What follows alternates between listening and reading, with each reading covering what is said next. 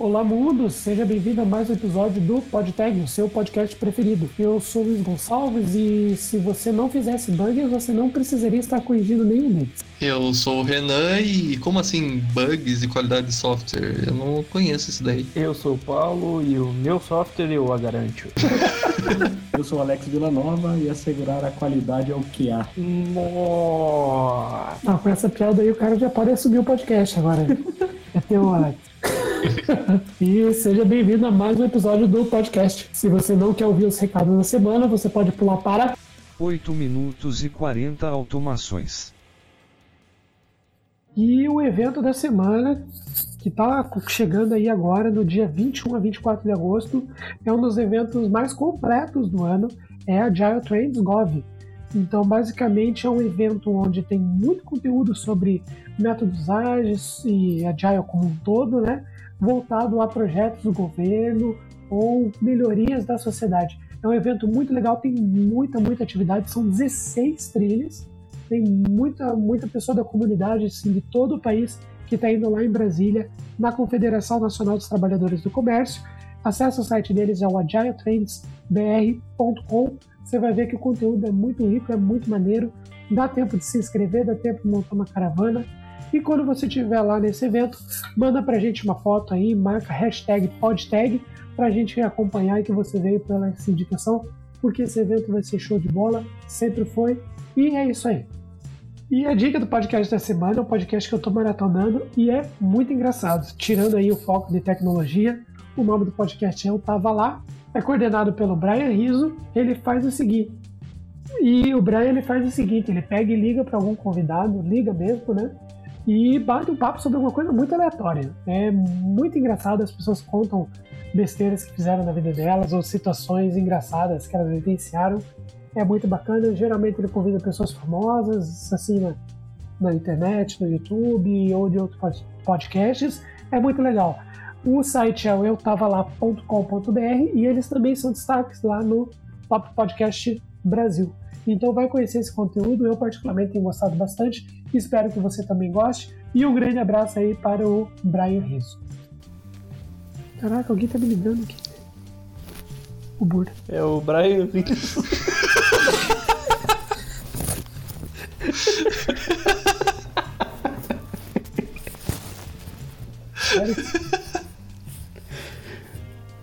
Meu Deus, saca.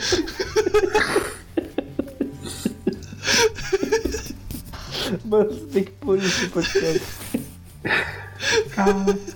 Você ouvinte que não tá entendendo essa risada de idiota, o Renan acabou de me ligar.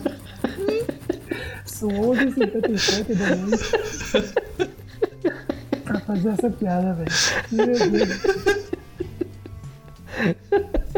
Cara, eu tô chorando aqui. Ai, Porra, céu, cara. o cara nem combinou isso comigo, mano.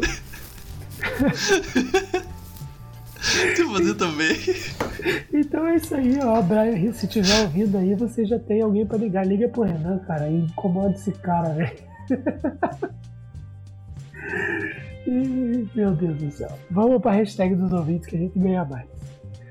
Primeiro, agradecer a você que tem ouvido o podcast e tem comentado na Cashbox, tem comentado nas redes sociais, tem nos dado feedback em todos os agregadores. Muito legal a gente ter acompanhado e como o Renan falou ao longo do episódio que você vai ouvir aí, eu tenho respondido todos os comentários, positivos ou negativos, porque o importante é entender o que você ouvinte está achando do nosso episódio. Agradeço também ao pessoal que comentou lá no LinkedIn do Fusca e no nosso LinkedIn, agradecendo aí, agradecendo não, né, mas parabenizando o episódio. Foi muito bacana, é uma verdadeira aula. Pega escuta, é o Tag Show número 1 com o Wagner Fusca. Foi um episódio sensacional, foi realmente, como muitas pessoas disseram, foi uma aula sobre agilidade. Então pega e escuta lá e agradecemos vocês por esses feedbacks. Cara, e só ressaltar que o Fusca Cara, é uma pessoa sensacional. Vale a pena ler sobre ele, ele tem muito conteúdo que você encontra na internet, nas páginas oficiais dele. Acompanhe ele nas redes sociais, que ele posta muita coisa bacana que vale a pena você parar para ler. Então, é, um, é uma puxada de sardinha assim, porque o cara é sensacional. É isso aí. Então, Fusca, eu tenho certeza que ele tá ouvindo a gente aí de novo. Fusca, muito obrigado por ter gravado conosco e todo mundo vai conhecer o vídeo dele, vai conhecer os, os repositórios dele, vai assistir as palestras, porque esse cara é realmente sensacional, como a gente estava falando. Também queremos agradecer especialmente o pessoal do Curitiba TI. Vocês já sabem da nossa parceria com o Recrutatec e essa parceria está crescendo em outras áreas também. Muito possivelmente o PodTag vai estar tá mais é, ativo na comunidade aqui de Curitiba. Você já tem ouvido algumas startups também que a gente tem convidado, tem participado através do Tagueando. E nós temos crescido graças a você ouvinte. E agora o pessoal do Curitiba TI que tem demonstrado um apoio muito bacana para nós e para nossa comunidade. Então fica nosso agradecimento aí para o Wellington, que coordena esse, essa comunidade também. Então, o nosso abraço especial aí para vocês. E eu queria agradecer o pessoal da Impulso Network também, é uma comunidade muito legal de desenvolvedores de todo o Brasil. Também vou deixar o link aqui para vocês conhecerem aqui embaixo. E o pessoal tem dado um apoio muito bacana, vocês vão ver nos próximos episódios. Então a gente agradece muito, tem muita gente lá que tem comentado sobre o nosso podcast, que falou, eu já ouvi o podcast de vocês, eu conheci através do episódio, sei lá, da List, já ouvi sobre o episódio lá de Clean Code. A conta azul. É isso aí, ah. o pessoal tem dado tipo, um feedback muito legal. Então, agradeço a toda a comunidade de mais de 1.500 desenvolvedores que tem lá. Obrigado por esse feedback e por nos ajudar a levantar o PodTag, que é um projeto bacana, é um projeto sem fins lucrativos, e ter esse apoio da galera aí realmente nos motiva a fazer episódio legal. Tanto que agora é sexta-feira, meia-noite, a gente está gravando. E então, agora falar da nossa própria comunidade, né? Que é oficialmente está lá no Facebook. Agradeço a todos vocês que têm interagido conosco. Nós temos colocado algumas ideias, algumas sugestões, e vocês têm sido bem proativos em nos ajudar.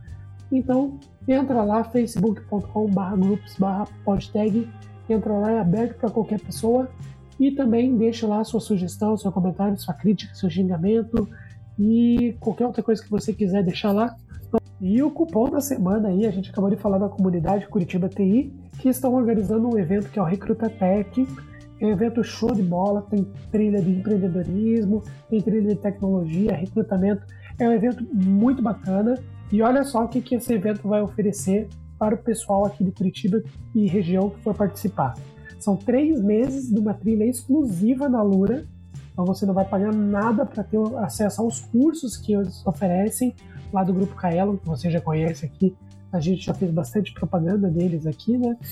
Então, três meses gratuitos para quem estiver no evento, além de diversos brindes que vão ser distribuídos, o coffee break e com certeza muito conteúdo, muito conteúdo bacana.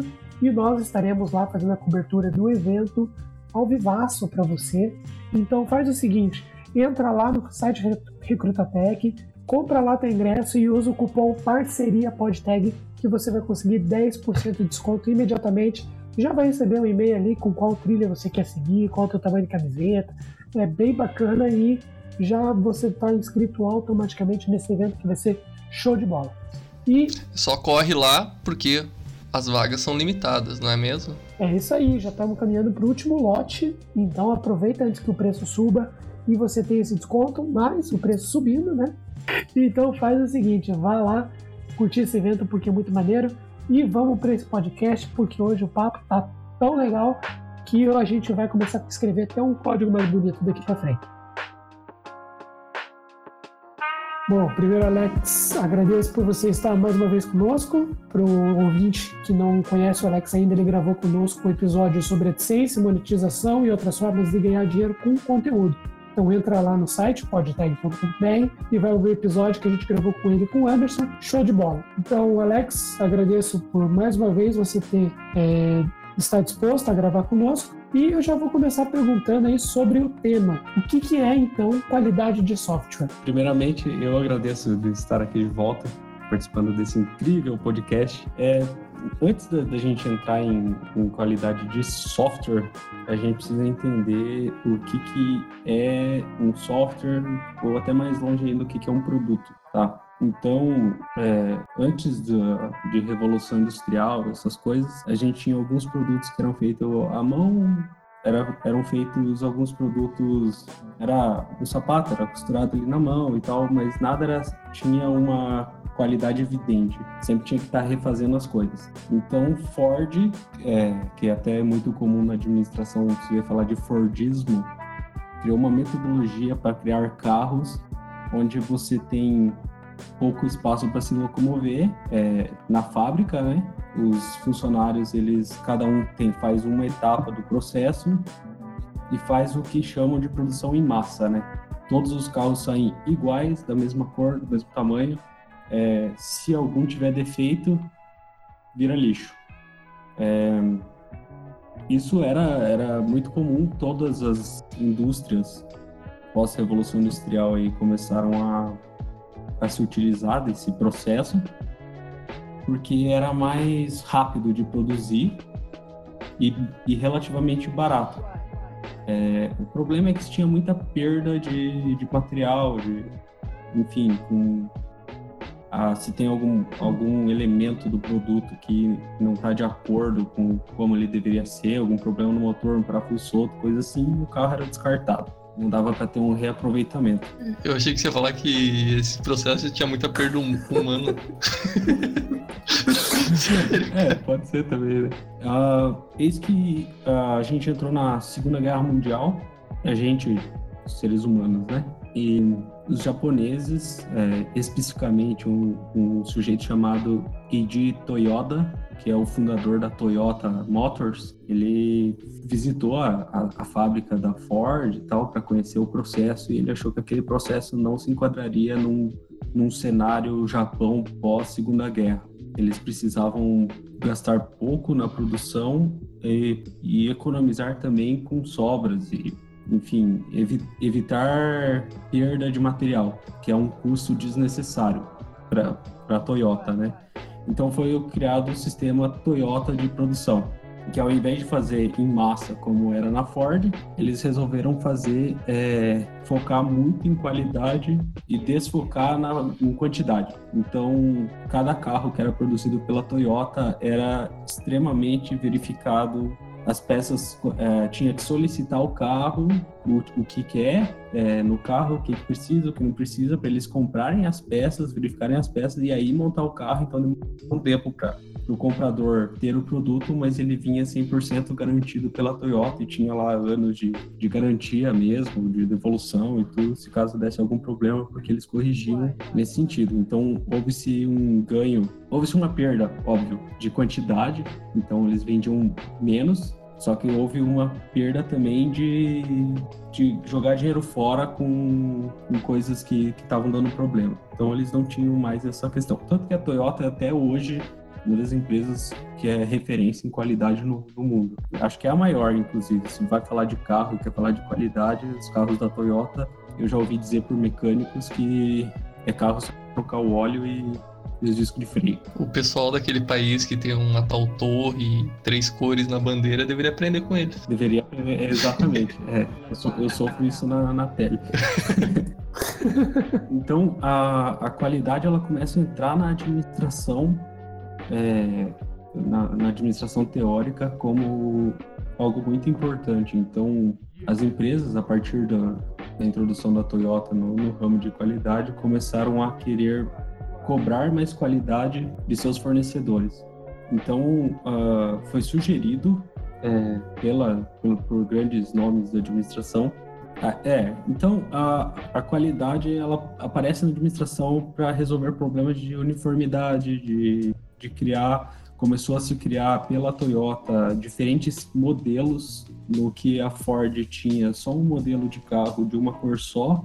Na Toyota o cara podia montar o carro do jeito que ele quisesse, com a cor que ele quisesse, com então você tem um foco muito maior no seu cliente entregando o que o cliente, teu cliente quer e não enfiando no teu cliente o que você está fazendo. É uma coisa muito mais customizada. Muito, muito customizada. E também ah, para um cliente, eu, por exemplo, prefiro é, comprar algo sob demanda que me atenda totalmente do que uma coisa que está todo mundo usando que me atenda parcialmente. Né? É, é um, um gasto um pouco maior, mas ele é totalmente otimizado para mim, como pessoa, como empresa, ou como cliente mesmo. Ah, então, a qualidade é um sinônimo de é, padronização e de uniformidade. Que, que isso quer dizer? Padronização é realmente manter um padrão para não fugir também, começar a inventar moda e o negócio começar a desandar sem ter feito alguns testes beta antes tal. E a uniformidade é se o que eu estou entregando para o meu cliente é o que o meu cliente quer. Isso é muito importante para qualquer empresa, seja de serviço ou seja de produto, né? Que uh, eu acho que no nosso contexto aqui a gente pode entender que o serviço também pode ser um produto, se você pensar num sistema SaaS ou algo assim, na verdade é um produto, mas que faz um serviço. É, então, softwares em geral, sistemas, é, são um produto, todos, né? É, e sendo um produto, eles precisam ter qualidade. ISO, que é a instituição de normas mundial, ela criou lá vários itens falando sobre qualidade, conformidade e etc. Então, inclusive, para você gerar um produto, você precisa ter um certificado de qualidade desse produto. Então, foi agregado pela teoria da administração que toda empresa deve ter uma equipe de qualidade focada em manter a qualidade do serviço ou do produto que está sendo entregue. Com isso, foi criado um certificado de qualidade e empresas que compravam ou pessoas compravam esse produto começaram a cobrar das fornecedoras esse certificado de qualidade. Então, é porque a empresa pode falar assim: ah, eu tenho a qualidade aqui, não sei o que, dentro do, da minha empresa e tal, mas como é que eu provo isso? Né? Então tem que ter um documento relacionado que tem uma equipe especializada para testar a qualidade. O que a gente sabe que na prática isso pode ser meio mascarado, pode ser facilmente mascarado. Eu trabalhei em lugares assim que certificado era assinado, a pessoa nem via o que estava acontecendo, só assinava o certificado e mandou para frente. É, o que não deve ser feito, né? Porque gera um produto com uma qualidade, gera um, uma entrega insatisfatória para o cliente e pode gerar uma confusão e custo. Porque tudo, tudo se resume, a, a, qualidade em si se resume assim: eu vou investir um dinheiro para minimizar problemas que meu cliente possa identificar, porque se ele identifica o problema, o custo para mim é muito mais alto do que o custo com qualidade. Sim, sem sombra de dúvida, né? Você está envolvendo aquela questão de você mostrar valor para o cliente, né? Se você mostra que tem uma qualidade inferior e o cliente que percebeu isso, você acaba denegrindo a imagem da marca, o produto, de uma forma geral, né? Você tem um produto da China, não que a China seja ruim, tem algumas marcas que são boas, mas ou Paraguai que seja, e um produto com uma marca, ah, uma Nike ou uma Bike. Bike, uma marca de meias que, nunca ninguém ouviu falar parecida com a da Nike. A bike vai, vai, vai rasgar em duas semanas. Né? E a da Nike dura bem mais porque eles têm uma equipe de qualidade, certificado de qualidade, porque devolução, garantia de um ano para você devolver, enfim, N coisas.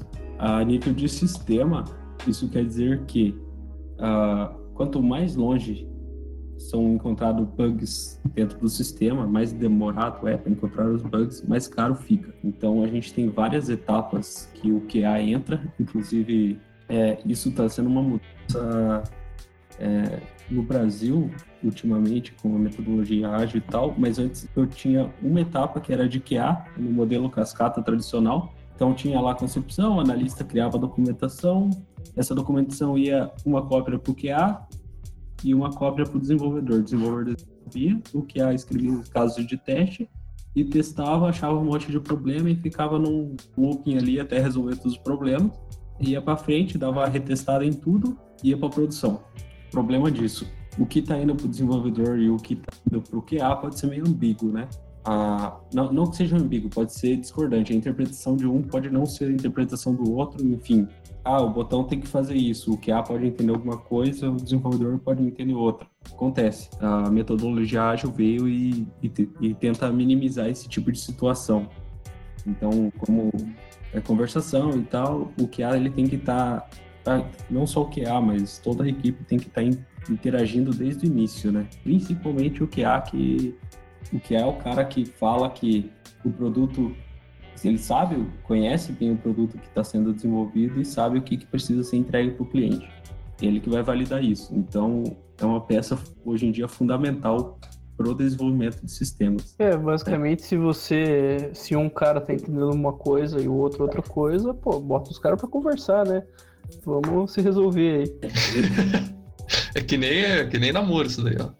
É, tem que sentar e conversar pra todo mundo ter a mesma visão da coisa. Vocês, como são de desenvolvimento, vocês co- conhecem teste unitário, enfim, teste unitário geralmente feito pelo desenvolvedor localmente na própria máquina, e você vai trabalhando naquilo ali, resolvendo alguns bugs que você mesmo encontra, depois vai para uma etapa de, de testes mesmo que o teste manual faz, aí ele minimiza alguns bugs, teste de serviço, minimiza outros bugs, então, o QA ele é um filtro de, de, de porcaria que pode ir para produção.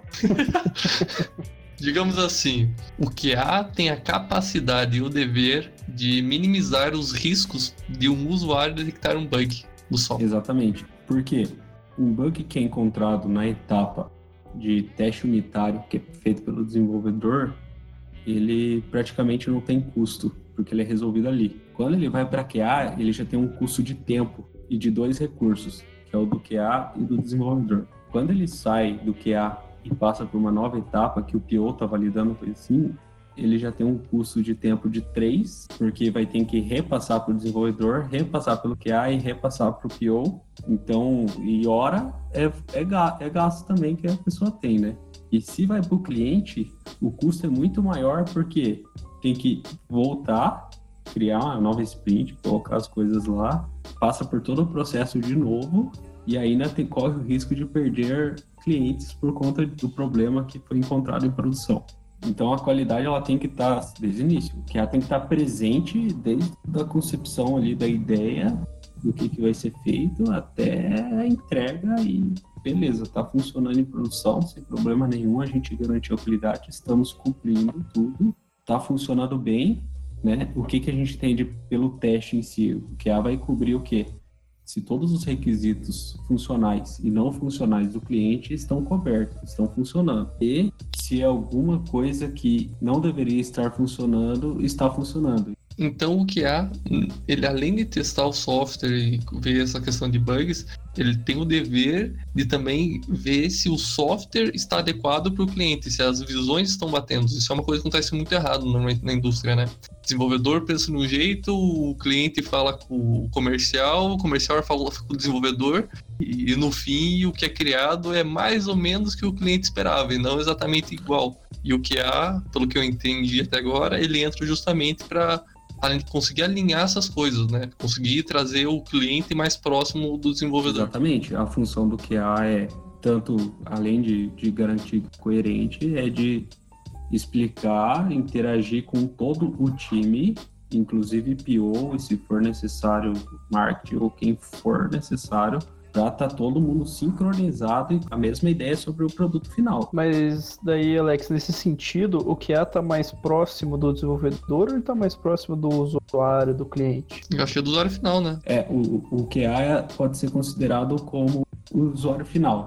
Tá? Ah, o time de teste ali a gente faz e passa para eles. Qualquer coisa pega no teste, pega no teste. Mas é, o, o QA ele tá validando o que o cliente estaria fazendo, entendeu? E não só o que ele está fazendo, o que ele vê também, o que né? ele vê e se não agrega valor não tem por que estar existindo, né? Então começa a essa é uma cultura que tem mudado no, no Brasil em si, no, no mundo já é mais é, é, mais bem trabalhado isso, mas no Brasil a gente tinha um certo receio de ah o cara do QA é um programador que não deu certo, ele só vai testar e foda-se, a gente vai passar ali, vou desenvolver qualquer coisa, não preciso testar porque tem o time de teste para fazer isso, eu desenvolvo, passo pro time de teste, ah ficou achando bug, ah, mas a minha máquina funciona, o problema é teu. É sempre assim, né? É sempre assim. É aquela velha história. Você coloca lá no Chrome tal versão, funciona. Se você usa Firefox, qualquer outro navegador, o problema é seu. É, eu conheço muitas empresas que têm sistema que só funciona no Chrome. É, um tal o pessoal que usa AngularJS costuma fazer esse tipo Exato. de coisa.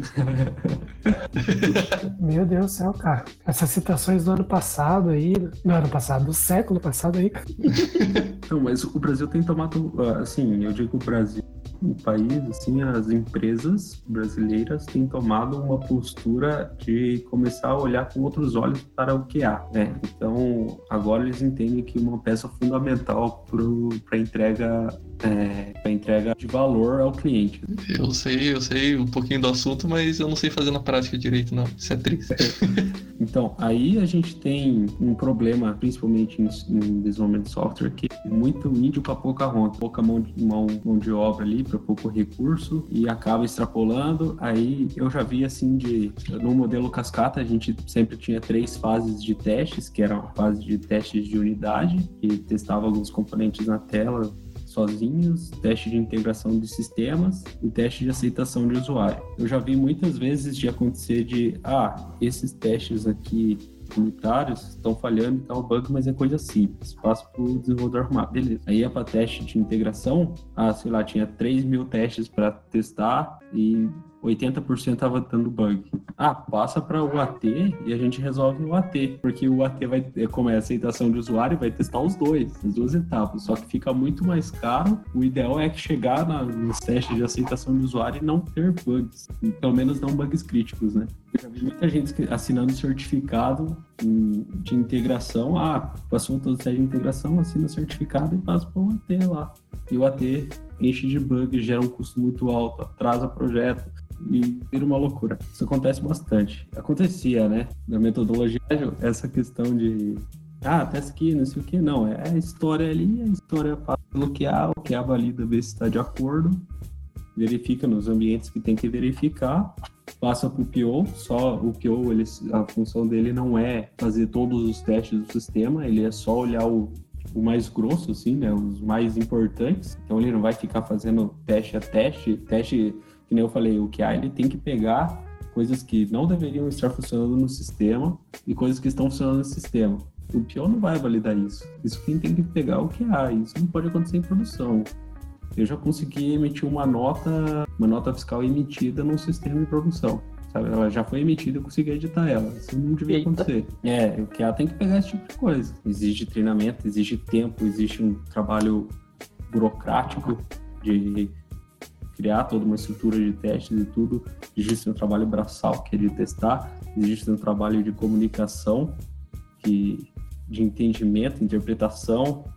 É, é, é uma das posições que tem muitas, muitas coisas a fazer e muito, muitas vezes é visto como um. Ah, é o cara que testa.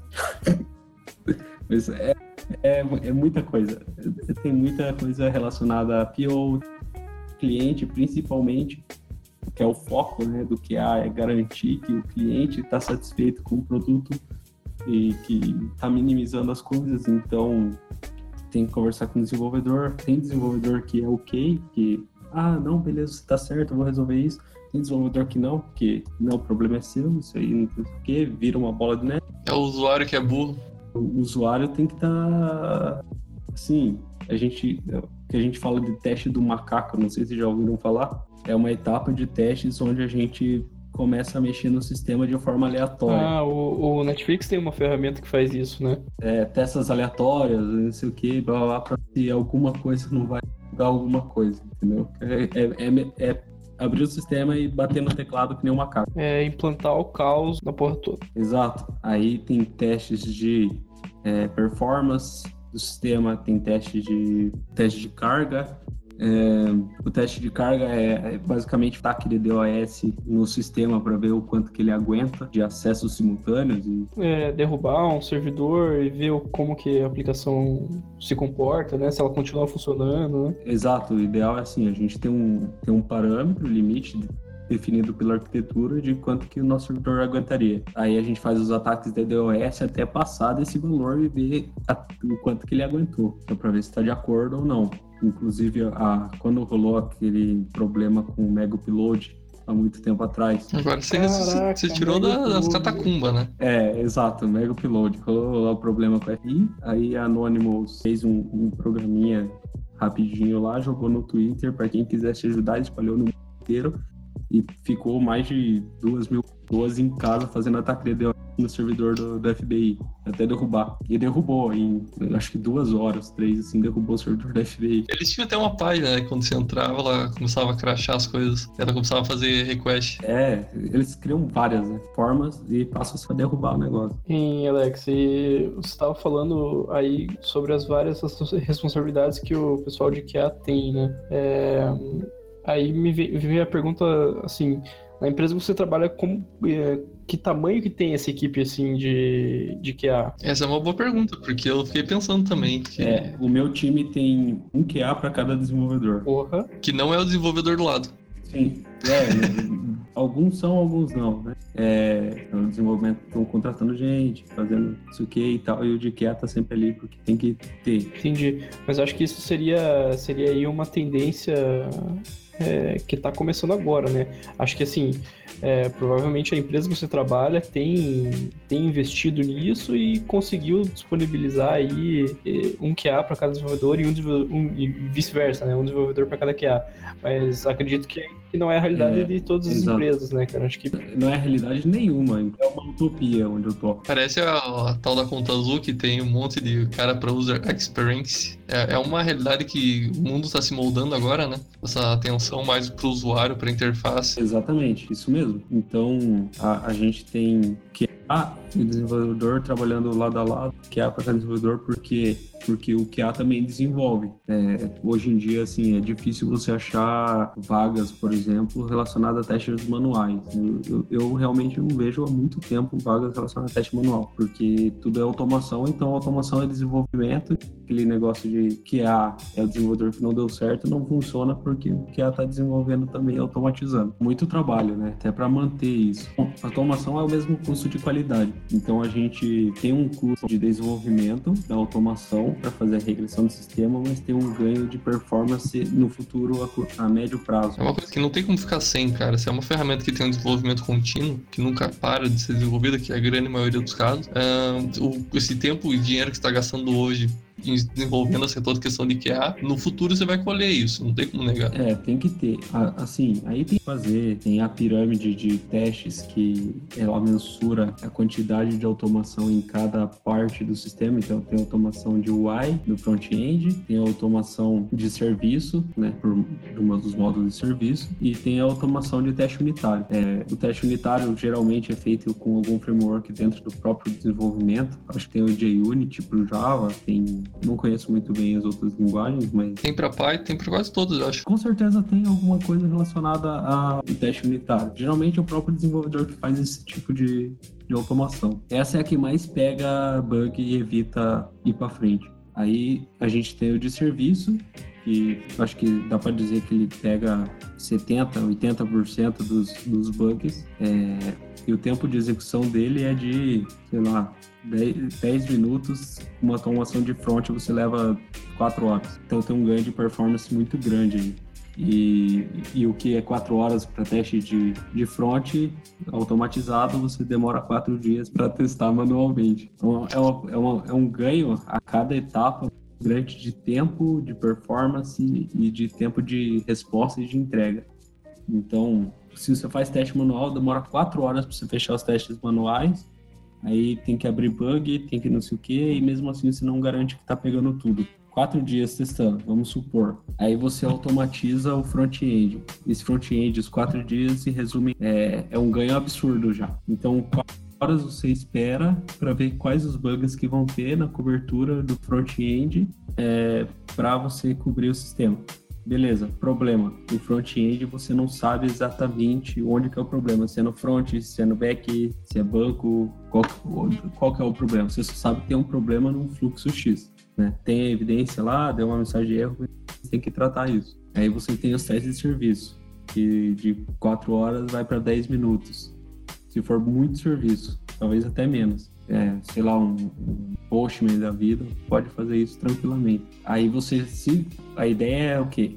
Passar primeiro os testes unitários, né? Que é direto na, na aplicação, os testes de serviço que rodam em 10 minutos, aí você já filtra o que é back e o que é front. Se tiver algum bug no teste automatizado de serviço, é back.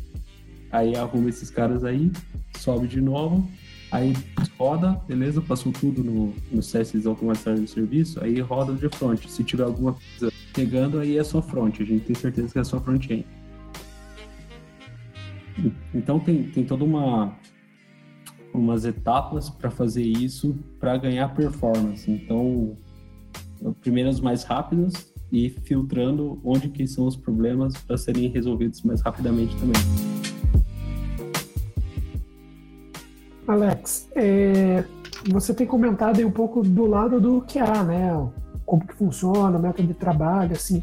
Mas eu queria que você pudesse é, comentar como que o time, né, o desenvolvimento e as outras áreas na parte de tecnologia, quais são os conselhos que você dá para que todos pensem na qualidade de software, não só na parte de testes, né? Ah, precisa pensar ali em testes unitários e tal, mas algumas, algumas atitudes, algumas boas práticas podem ser tomadas para assegurar a qualidade do, do software. O que, que facilitaria a sua vida como que é? É, isso é muito importante. Então, é, evitar ambiguidade na interação entre os, o time.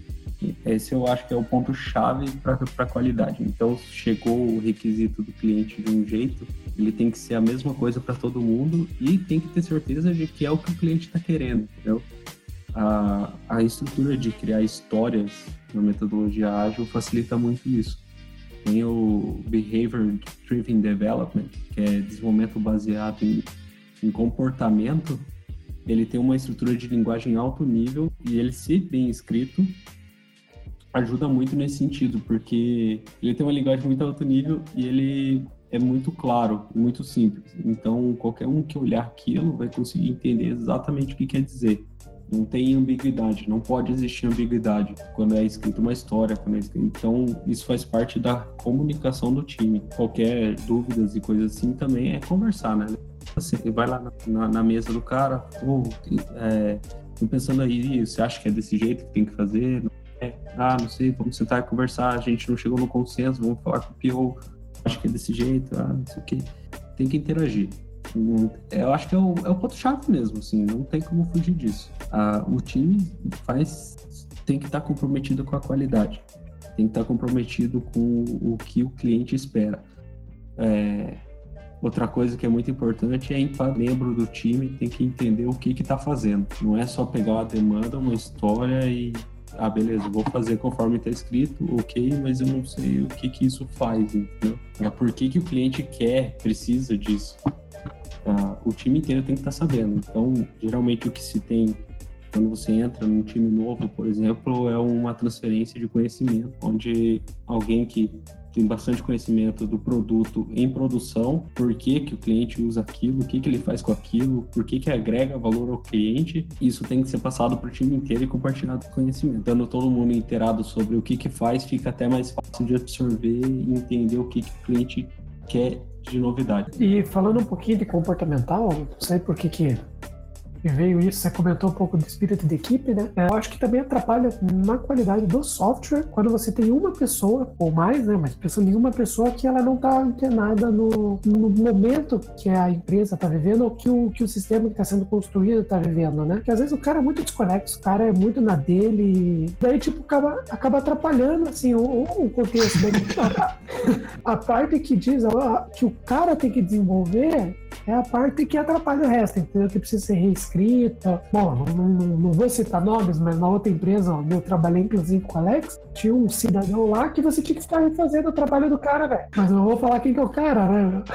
Então. mas, pô, você tem que ficar refazendo o trabalho de uma outra pessoa porque ela não tá entendendo o momento e a importância do que está sendo feito ali. Isso é, é uma coisa que, na minha opinião, assim, impacta diretamente na qualidade final do produto. Sem sombra de dúvida, né? É o que a gente até conversou no podcast que saiu passado aí sobre ágil, com o Fusca, que a equipe, cara, tem que estar unida, tem que ser uma engrenagem, tem que funcionar todo mundo como se fosse uma máquina só para o produto sair direito. Quando você tem uma engrenagem que não funciona, cara, ela vai atrasar a máquina inteira. Isso ponto. Inclusive, no maravilhoso ágil, como eu costumo chamar carinhosamente, é, a gente tem duas formas de, de trabalhar isso. A primeira é a função do Scrum Master ver o que, que o time está fazendo e o que está acontecendo. Então, ele por si só deve ter o controle da situação e entender o que cada um está entregando, qual a capacidade de cada um, é, a, quando vota lá os pontos pontos para a história, por que, que o cara tá votando menos, por que, que o cara tá votando mais, é, quanto tempo que cada um leva para fazer de acordo com,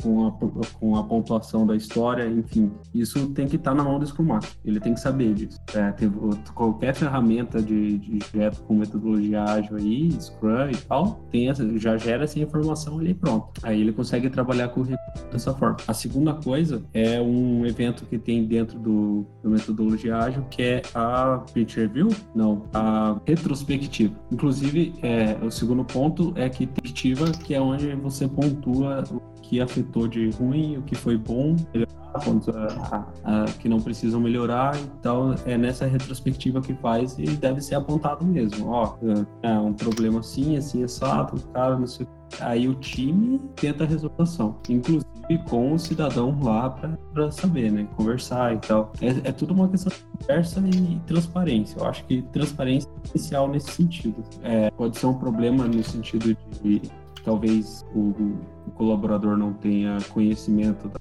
tecnologia que está trabalhando, pode ser várias coisas, entendeu? Na retrospectiva a gente faz os apontamentos disso, é, porque afeta realmente a qualidade né, do produto o comprometimento do time e é apontado uma solução também. Então, na retrospectiva, funciona lá o é, que, que foi de ruim e qual a solução proposta para resolver isso. E uma pergunta é para o Alex, mas também eu prevejo aí algumas piadas, provavelmente do Buda.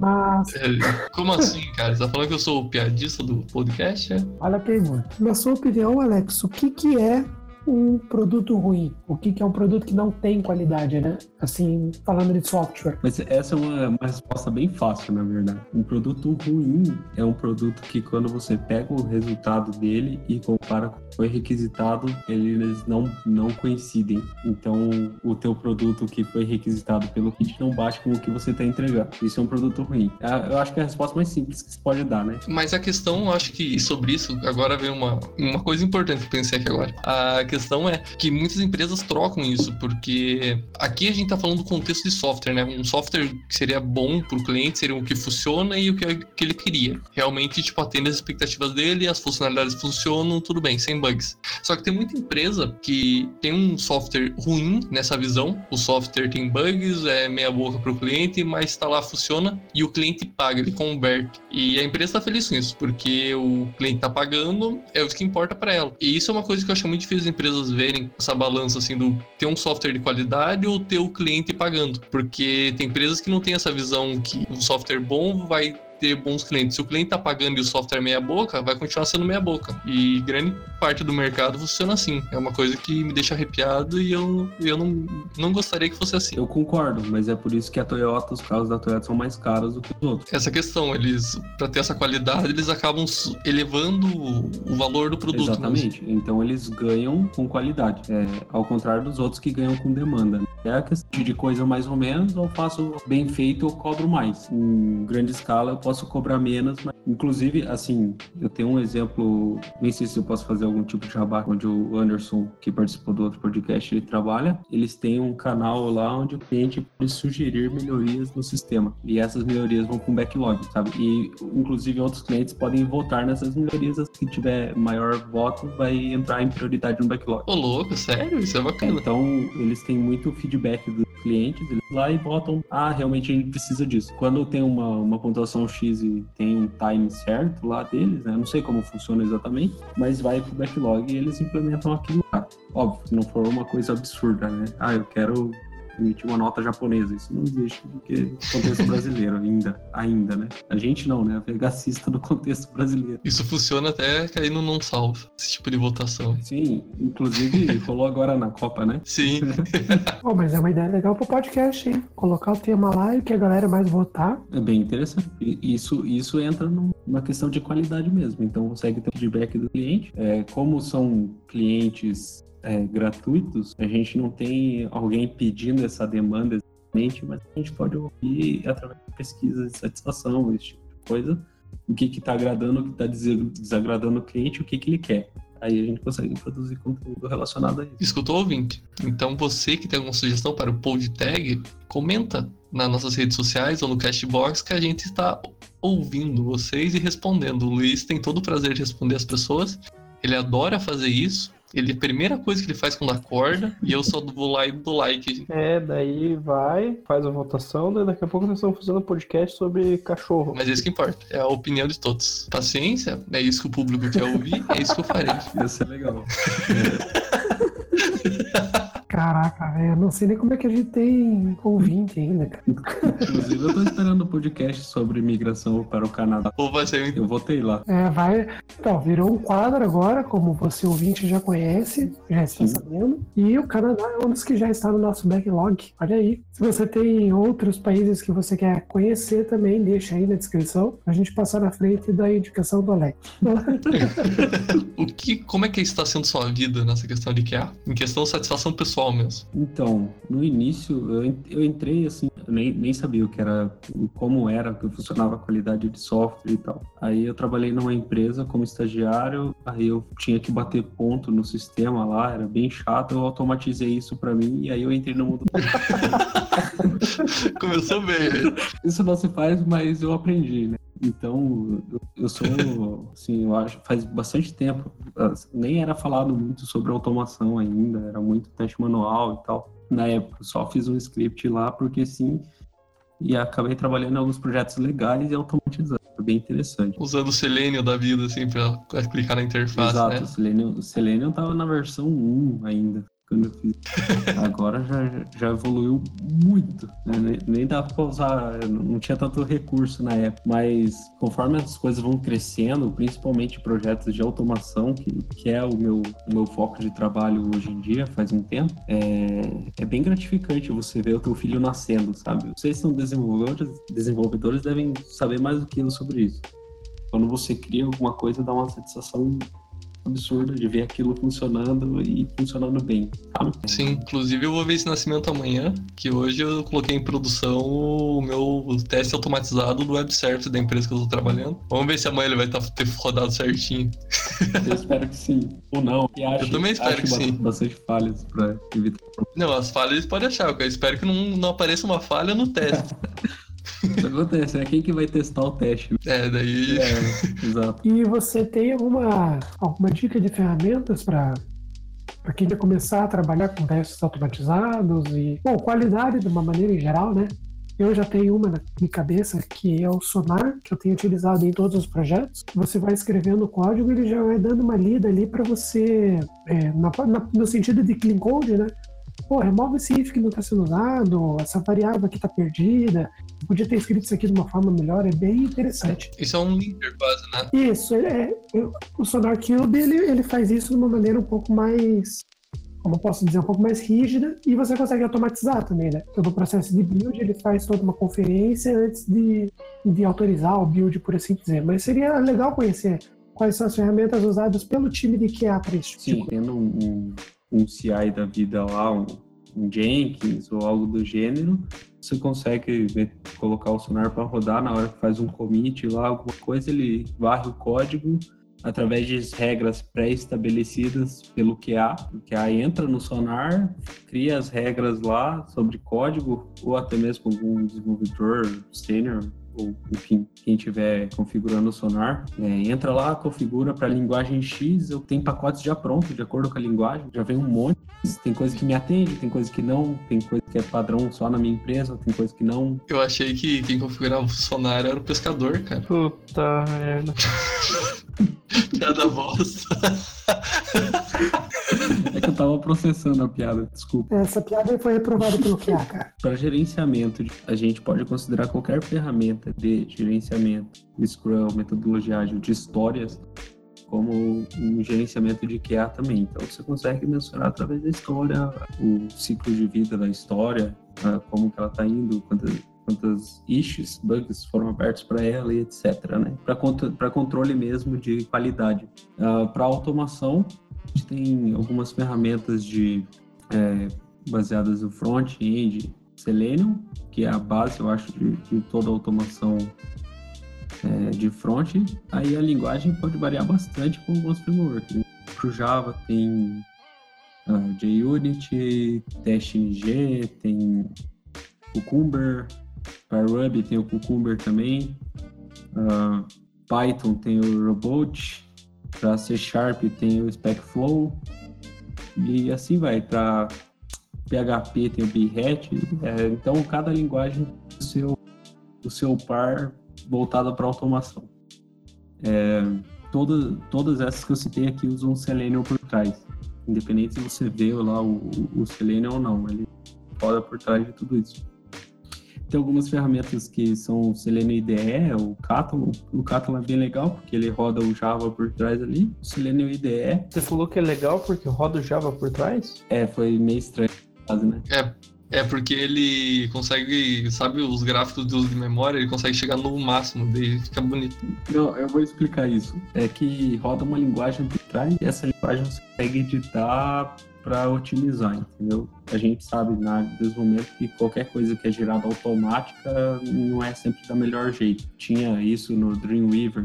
Dreamweaver é antigo, as pessoas usam ainda, não sei. Eu espero que não, e se usem, se algum ouvinte usa, pare de usar Eu hoje. lembro que o Dreamweaver, você arrastar os componentes. É o princípio da Wix, né? Só que um código muito feio, cara, ele gerava um código horrível. Exatamente, que quebrava a performance, enfim, tinha altos problemas. Isso aí é orientação a objeto.